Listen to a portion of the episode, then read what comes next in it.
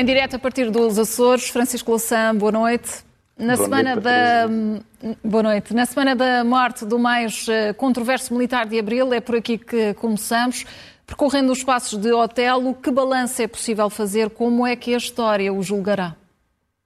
Bom, foi o grande acontecimento desta semana. Em todo caso, deixe-me dar só uma palavra de, eh, de pesar pela, pela morte de Pedro Tamen, um tradutor e, e, poeta notável na língua portuguesa, e de Olga Prates, que pianista que faleceu hoje. Eh, o desaparecimento do Otelo foi inesperado, a não ser para um círculo próximo de amigos que tinham acompanhado a sua doença, eh, e a sua morte, depois das circunstâncias políticas, da apreciação da sua vida, tornou-se um dos grandes temas da semana.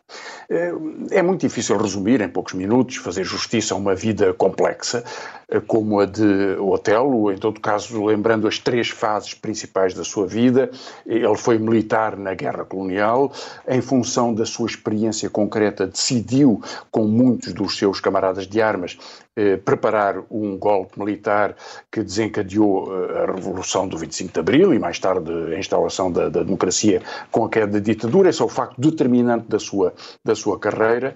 Eh, tem vindo, esse facto tem vindo a ser desvalorizado por aqueles que se sentem incómodos com o fim da, da, ditadura ou até com a efervescência política da nova democracia, o que levou a algumas das pessoas mais fáceis na, na, na caneta a, escreverem que o que Otelo fez todos teriam feito. Bom, todos teriam feito, mas só ele é que fez. É claro que cada pessoa vive nas suas circunstâncias, as circunstâncias do Otelo e da sua geração foram únicos, hum, foram únicas, hum, outros teriam outra preparação, como Bel Antunes ou outras grandes figuras do MFA e da, hum, da, da revolta militar do, do 25 de Abril, mas o trabalho operacional foi Otelo que decidiu fazer e mais ninguém o fez, foi ele. Essa é a primeira grande fase da sua vida. Depois, a segunda é a fase da sua participação como porta-voz de uma corrente política, ou pelo menos de um arquipélago político, uma visão que, aliás, evoluiu muito ao longo do tempo. Ele definiu-se a si próprio como spinolista durante algum tempo, depois disso, já na proximidade do 25 de Abril, ou logo a seguir como uh, social-democrata, teve muitas definições, uh, foi, fascinou-se pela imagem de, de, Fidel Castro, teve muitas opiniões distintas, mas não há uma coerência nesta história política, a não ser uma devoção à luta popular e à possibilidade de projetar um futuro como ele eh, o fez. E depois, a terceira fase, polémica da sua vida, é a fase das FP25. Eh, Otelo eh, sempre rejeitou ter tido uma participação direta no comando operacional do 25, de, das FP25, mas do que não há nenhuma dúvida é que a forma de atuação dessa organização constituiu um crime político que, que pesou, que marcou muito a, a, a, vida, a vida nacional e que é uma tragédia para a esquerda, em que ele de, de, de que ele fazia parte. Melhor do que todos, com ponderação suficiente, Ramalhianos, que foi seu adversário eh, militar eh, a partir do, do, do, do verão quente de, de, 74 e depois de 75, que organizou o 25 de novembro e que neutralizou as forças mais próximas de Otelo, resumiu toda a sua vida com um equilíbrio, dizendo que é, é uma, é uma figura complexa, que teve eh, atuações eh, politicamente condenáveis, criticáveis, discutíveis, mas que teve um papel insubstituível na organização do 25 de abril. Eh, e creio que esse é o balanço mais, eh, mais, mais, mais equilibrado. Há uma, alguma tentativa, Patrícia, de, de, fazer um balanceamento entre algumas figuras polémicas à esquerda e algumas figuras polémicas à direita, ou, ou, ou processos que podem ser, eh, que foram comparados por alguns, e eu creio que isso é errado. Eh, não se compara Salgueiro Maia, eh, a quem foi recusada uma pensão, aliás, por, por Cavaco Silva, com os PIDs a quem o governo de Cavaco Silva deu uma pensão. Não há nenhuma comparação eh, possível. Não há nenhuma comparação entre o Otelo e a organização e as forças e as atividades que ele teve e outras. Houve quem lembrasse que Ramiro Moreira, o operacional da, do MDLP, numa organização terrorista de extrema-direita, que, que, que, matou pessoas e que teve que protagonizou centenas de, de, de, atentados, teve uma condenação a 20 anos de prisão e que não cumpriu nenhum dia e que depois foi indultado. Bom, Otelo também foi condenado, eh, julgado, condenado, indultado e depois eh, amnistiado. A amnistia foi muito polémica, mas é verdade que hoje, olhando para trás, se vê com naturalidade que esse período terminou. Eh, por, por, tudo isso, eu creio que eh, houve um debate sobre se devia ter havido luta nacional ou não. Eu, eu sublinho eh, que, com muita naturalidade, figuras marcantes da cultura portuguesa ou da vida pública portuguesa que faleceram recentemente eh, foram homenageadas com luto nacional. Aliás, o chefe do MDLP foi homenageado com funeral, com honras de Estado. Eh, e não só com, com luto nacional. E, portanto, era razoável, no equilíbrio, nesse equilíbrio a que se refere eh, Ramalhianes e nessa, nesse respeito pelo, pelo caráter único, absolutamente único e heroico da organização, da, da, responsabilidade pela organização do 25 de Abril, que é a grande mudança na vida política portuguesa, na vida nacional, eh, tinha sentido que, que, o Otelo tivesse sido homenageado por um luto nacional. Aliás... E, e os argumentos. Francisco Louçã, do Presidente da República e do Primeiro-Ministro, de que isso não aconteceu com mais uh, nenhum antigo uh, militar de Abril, excepto com aquele que foi também Presidente da República?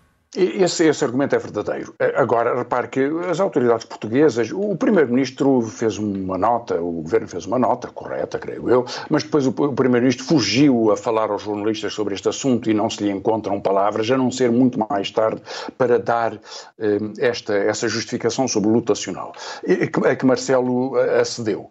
Sendo que o Presidente não tem responsabilidade nessa matéria, mas o Presidente, em contrapartida, esteve presente no funeral de Marcelino da Mata, que era. Enfim, a pretexto de ter sido um militar, esteve no velório, mas não esteve no funeral de hotel e quis marcar alguma diferença, depois, aliás, de alguns dias de, de, de perplexidade. Tudo isso é, eh, significou um incómodo e uma grande dificuldade de decisão eh, por parte das autoridades sobre como tratar eh, a morte de Otelo. Creio que nada disso tem sentido e é, aliás, uma forma de, de magoar o país. Eh, não houve luto nacional por Salgueiro Maia, eh, pois não, mas devia ter havido. Eh, e em todo o caso, Otelo tem um papel que é particular em relação a todos os outros militares que foram indispensáveis no 25 de Abril, porque ele foi o comandante, foi o organizador foi quem coordenou, quem assumiu o risco e a responsabilidade em nome de todos os outros que foram os heróis dessa madrugada. E, portanto, tinha, tinha sentido que houvesse luto nacional por Salgueiro Maia, é, é espantoso que, não, que, isso não tivesse ocorrido, ou com outros militares destacados, como há com grandes figuras, e nós aplaudimos a memória de Eduardo Lourenço há pouco tempo, com um luto nacional inteiramente eh, merecido. E, portanto, um erro do passado dificilmente justifica um erro atual, e creio que a decisão que foi tomada, a decisão salomónica do governo, foi unicamente uma forma de tentar sacudir eh, a água do, do seu capote para evitar polémicas e passar o mais depressa possível. Ora, eh, uma figura tão contraditória, tão polémica, como se refere a um período tão polémico e tão contraditório como aquele que vive o Hotel Saraiva de Carvalho, tem que ser entendido na sua uh, complexidade, na sua totalidade e como um homem uh, generoso, combativo, que se enganou, que foi, que cometeu um erro pesadíssimo sobre a, sobre a sua vida, que ele próprio procurou depois, sobre o qual ele próprio procurou refletir, com os quais eh, ele fez eh, um país com os quais ele vivia eh, em paz, fazendo as suas, as suas opções e dizendo as suas palavras, aliás, sem eh, procurar ter nenhum peso político especial ou nenhum peso importante na sociedade portuguesa, com uma modéstia até que eh, se lhe deve reconhecer. Francisco Louçã, avançamos para os dados uh, do censo uh, 2021, a perda de 200 mil habitantes uh, numa década e as mudanças também demográficas. Questiono se este retrato surpreendeu, se foi um choque e o que é que isso, o que é que isso implica no fundo para o imediato. Bem, Patrícia, para já nós temos dados preliminares do censo de 2021, estamos ainda em 2021, os dados do censo fazem-se de 10 em 10 anos, eles vão registando estas fotografias ao longo de um filme que é a evolução social, e estes dados têm algumas características surpreendentes, outras confirmam aquilo que se podia saber. Portugal perdeu 214 mil habitantes, 2% da sua população, eh, embora tivesse havido durante esta década um fluxo importante de estrangeiros, eh, cerca de 400 ou 500 mil, uma parte parte poderá ter saído, moldavos, ucranianos e outros que foram importantes na imigração para Portugal e que agora têm um peso relativamente menor, mantendo-se comunidades importantes de brasileiros, de, de cabo-verdianos, de, enfim, de populações eh, com, que têm vindo a emigrar para, para Portugal. Ao mesmo tempo, e esses dados nós teremos quando o censo for mais completado, também ao aumento da esperança média de vida, as pessoas vivem mais tempo, nascem menos e daí, apesar do fluxo demográfico da imigração, eh, eh, daí esse resultado da perda de 2% da população.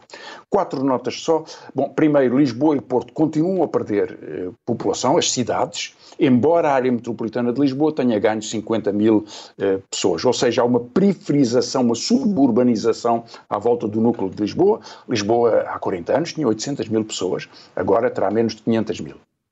Portanto, há uma diferença muitíssimo eh, significativa, uma perda de 30% a 40% da população, e o Porto também, também perdeu. Gaia, hoje, uma cidade maior uh, do que o Porto.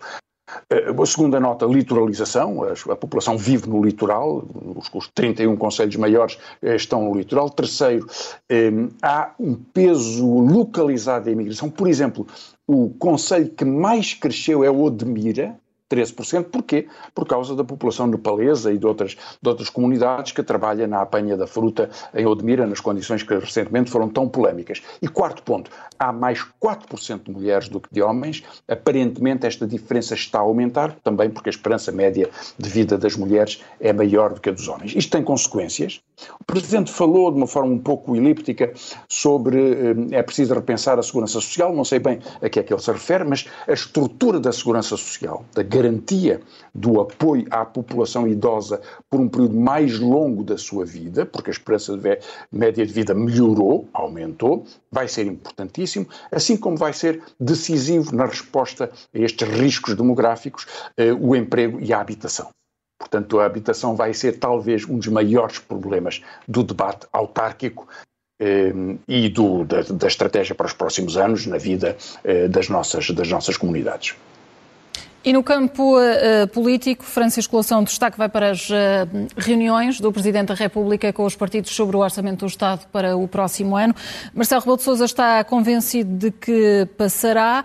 Como tem estado o Governo a mexer as peças nesta matéria? Bom, há imensas novidades desse ponto de vista, apesar de estarmos agora nos últimos dias de julho, em princípio aproximarmos de agosto, há imensas mudanças. O Presidente precipitou uma pressão sobre os partidos e, obviamente, sobre o Governo. Entendam-se, mostram lá o que é que querem sobre, sobre o, o orçamento, do que resulta dos discursos feitos, das comunicações feitas pelos líderes dos partidos eh, à, à saída de Belém, naturalmente, há uma informação relativamente escassa, ou pelo menos selecionada e orientada mas eh, tudo dá a entender que a direita não discutiu a questão do orçamento e que eh, os partidos de esquerda, em contrapartida, o fizeram, mas com tónicas relativamente diferentes. Catarina Martins sublinhou que eh, insiste nas questões essenciais de eh, emprego, proteção social, eh, saúde, eh, desenvolvimento económico, nesse, nesse contexto, e Jerónimo de Sousa foi mais categórico, já o tem sido, aliás, como João Oliveira, líder parlamentar, dizendo que não falamos de orçamento, tratemos, mas é de cumprir o que não está a ser cumprido, ameaça, ou pelo menos alerta ao governo, tratamos do orçamento depois, na semana a seguir às eleições autárquicas. O que quer dizer que até 10 de outubro, que é quando é apresentado o orçamento, restam 10 dias, 12 dias entre o fim das eleições autárquicas e é um período, aliás, de tensão política, porque há enormes incertezas sobre eh, eh se o PS ou o PCP ganham Almada ou Setúbal, se perdem Évora, se, o que, como é que evolui a relação dentro da direita, se o Chega tem resultados tão maus como aquele que as sondagens indicam, se o PSD recupera em algumas cidades, se é arrasado no Porto, se consegue alguma, alguma capital, enfim, grandes incógnitas nesse contexto e, portanto, 10 dias para um debate orçamental, havendo da parte do governo uma expectativa tão forte de que o PCP apoiará as suas propostas, parece um risco eh, excessivo. Há outros sinais que são contraditórios. Por exemplo, o acordo feito na concertação social com os GTs e as associações patronais sobre formação profissional, cujos contornos ainda não estão muito bem definidos sobre o que representa para os trabalhadores, num panorama de grande risco de perda de emprego, de uma crise que parece estar agora a acelerar os seus efeitos sociais, é um sinal. Porque o GT até agora, nas últimas semanas, pedia demissões de ministros, fazia discursos duríssimos e de repente passou a fazer um discurso contra a CGTP. Portanto, há um realinhamento desse ponto de vista. Mas há dois outros sinais a que eu queria dar algum eh, destaque também. O primeiro é uma tomada de posição. Pouca gente deu conta disso, eu não senti nenhum debate sobre esse assunto da Ministra da Coesão Territorial a propósito de uma audição no Parlamento, porque o Parlamento lhe perguntava porque é que não cumpriu a decisão parlamentar votada no Orçamento de Estado, promulgada em lei orçamental, de redução do preço das scouts em 50%. E a ministra, que na realidade utilizou um truque, fez uma redução em relação ao preço de 2011, um, truque estranhíssimo. Um, abateu de facto o preço, mas o preço da tarifa de 2011, que já agora, não sei se ela se deu conta, mas passaram 10 anos. E, portanto, a explicação dela foi reforçada por um discurso dizendo: bom, eu até estou a pensar se devia levar ao Tribunal Constitucional uma norma que está em vigor desde 1 de janeiro, porque é lei desde 1 de janeiro.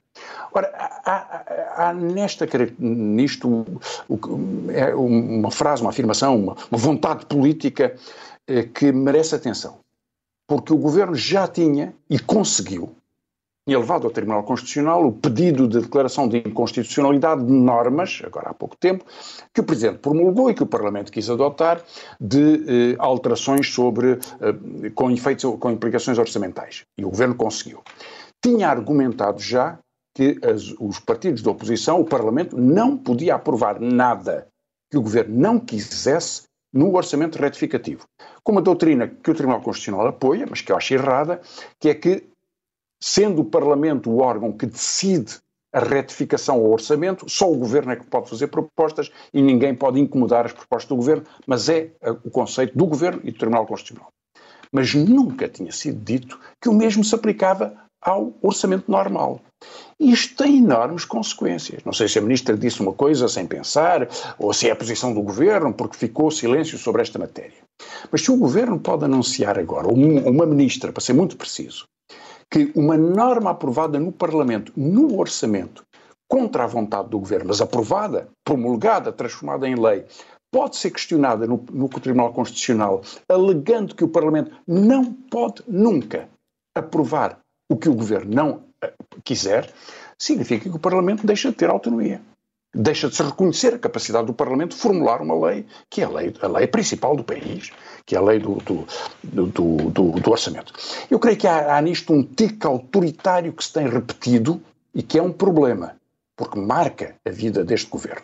Última nota ainda sobre esta questão política, a entrevista de, de, eh, uma declaração de, de, de, Medina, que faz chegar à comunicação social a composição da sua coligação, é normal. Medina ficou muito atrapalhado com a questão do, das, das informações à Embaixada Russa e às outras embaixadas e, portanto, decidiu aquilo que ele tinha, tinha rejeitado, que é uma coligação formal com o LIVRE, porque estava aflito neste contexto e quis apresentar a lista de uma forma um pouco diferente. Mas daí Chegou depois ao ponto de dizer que quem são os vereadores e como se distribuem os pelouros.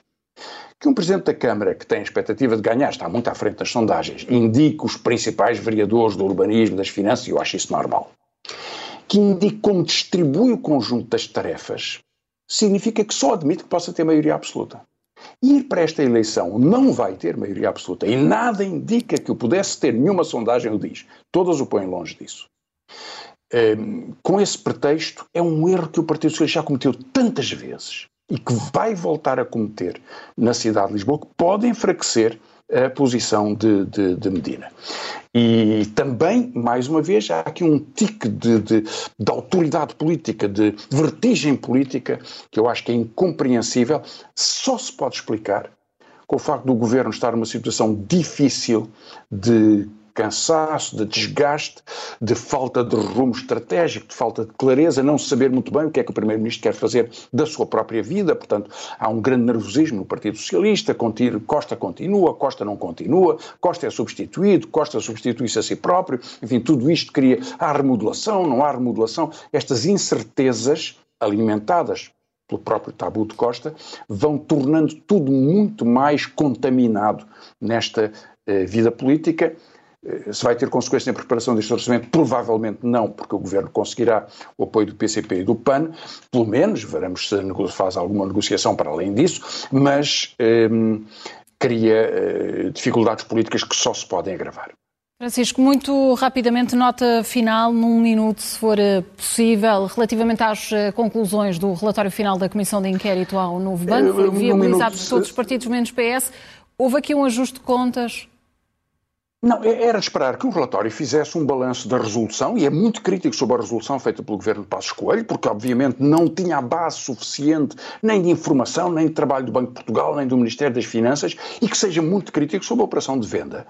Eh, uns anos mais tarde, 2017, feita já pelo governo de António Costa e por Mário Centeno, eh, porque o mecanismo de capital contingente foi um desperdício de dinheiro, quase 4 mil milhões de euros, um prejuízo de gestão, incapacidade de gestão, incapacidade de controle e esta, esta espécie de pandemia financeira que se agravou ao longo do tempo é, o, registra bem eh, os, as deficiências. Que a Comissão de Inquérito o faça de uma forma equilibrada, não poupando, eh, não querendo ser eh, diplomática ou, ou, ou, mentirosa, enfim, não, não, não querendo poupar nas palavras, mas querendo ser rigorosa sobre todos estes erros políticos da parte de sucessivos governantes que disseram sempre a mesma coisa que era que não havia consequências para os contribuintes, o que é falso, era falso então, tornou-se cada vez mais falso, porque as próprias condições contratuais eram deficientes, e portanto, que tudo isso seja dito no relatório da Comissão de Inquérito é um grande, uma grande decisão do Parlamento.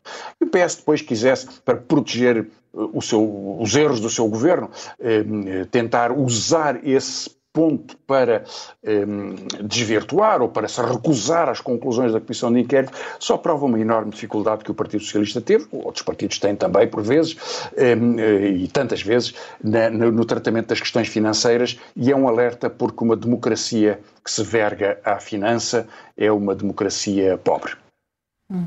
E relativamente, muito rapidamente também, Francisco, às uh, decisões sobre as três fases de reabertura do país, e há o dia em que António Costa colocou a libertação no calendário. Eh, Patrícia, também telegraficamente, Portugal sai mal desta pandemia, é o segundo país com mais mortes em proporção da população dentro da União Europeia. Tivemos uma quarta vaga uh, antecipada, muitas das decisões foram tomadas tarde e outras uh, hesitou-se muito e eu compreendo que isso pudesse acontecer porque se conhecia pouco, porque estava a experimentar, estava-se a jogar à defesa muitas vezes e, em alguma medida, o atraso nesta, nesta abertura eh, se justifica por causa disso. Em qualquer caso, que termine o, o horário das 23 horas para o recolher obrigatório, que não tinha fundamento legal, parece-me razoável, que haja a abertura que se faz razoável, porque a campanha de vacinação tem corrido bem dentro dos limites da capacidade de, de, de, de vacinação vacinas que, que, Portugal tem vindo a receber. E, portanto, que haja o fim desta fase e que haja muita cautela sobre a gestão deste período. Repare, Israel começou a terceira dose da vacina após mais de 60 anos, veremos se isso é decidido sobre Portugal. Não há ainda uma decisão sobre as crianças entre, a partir dos 12 anos, portanto, há muitas matérias em que ainda há pouco conhecimento e que é preciso saber o que se vai eh, fazer. Eh, em qualquer caso, o discurso sobre a libertação é uma imitação um pouco, enfim, triste da, da, daqueles discursos de Boris Johnson sobre de, que é propaganda política. Não há libertação nenhuma. Primeiro, porque nós não estamos sob ditadura, nem oprimidos. Houve limitações muito compreensíveis, outras limitações um pouco mais uh, abusivas, mas Portugal percebe que era preciso combater a pandemia e usar recursos e tentar perceber a melhor forma de o fazer e ir corrigindo. Portanto, não há libertação nenhuma. E quando vier o dia da libertação de António Costa, nós teremos libertação, uh, teremos uma situação condicionada porque estaremos sempre muito atentos a pandemias deste tipo, esta ou outra, ou variações deste, deste vírus. Portanto, o risco é permanente para a saúde pública em termos de uma vulnerabilidade que tem vindo a crescer de eh, pandemias criadas por eh, vírus neste, neste contexto, transmissão de animais para, para seres humanos, eh, de uma forma muito mais intensa, mais grave, mais perturbante, mais inesperada do que tínhamos no passado. Portanto, libertação não teremos, somos livres de ser responsáveis e continuaremos preocupados. E o que teremos esta noite no Momento Zen? É um apontamento da Comissão de Inquérito do Novo Banco, uma chamada de atenção para dois argumentos contraditórios. O de um deputado que diz que o, o texto do relatório está errado porque faz tábua rasa, ignora o que foi eh, o vandalismo político, os erros políticos da, e financeiros da resolução inicial, que foi o princípio de todos estes erros, e foi um dos princípios de todos estes erros, e um deputado eh, que eh, depois o desmente dizendo que afinal isto está absolutamente justificado e compreendido e discutido e criticado pela Comissão de Inquérito, só que, a ver, vamos, o deputado é o mesmo. E vamos então ver Francisco Louçã. Boa noite, obrigada. Até para a semana. Boa noite, Patrícia. Até Já aqui semana. em estúdio. Até lá, bom fim de semana. Quando olhamos para as conclusões da venda do, do, do novo banco, que, estão, que quase todas elas querem responsabilizar o governo, unicamente o governo, pela venda e pela forma como a venda foi executada, esquecendo tudo o resto, fazendo a tábua, tábua rasa todas as outras responsabilidades, quer do Banco de Portugal, quer do momento da resolução, quer também das imposições da Direção-Geral da Concorrência. Eh, conclusão que ficará, obviamente, para a história, eh, que é eh, da fraude política da resolução. E, eh, e essa eh, originou hoje aqui uma cisão relativamente à coligação que governou o país nessa altura.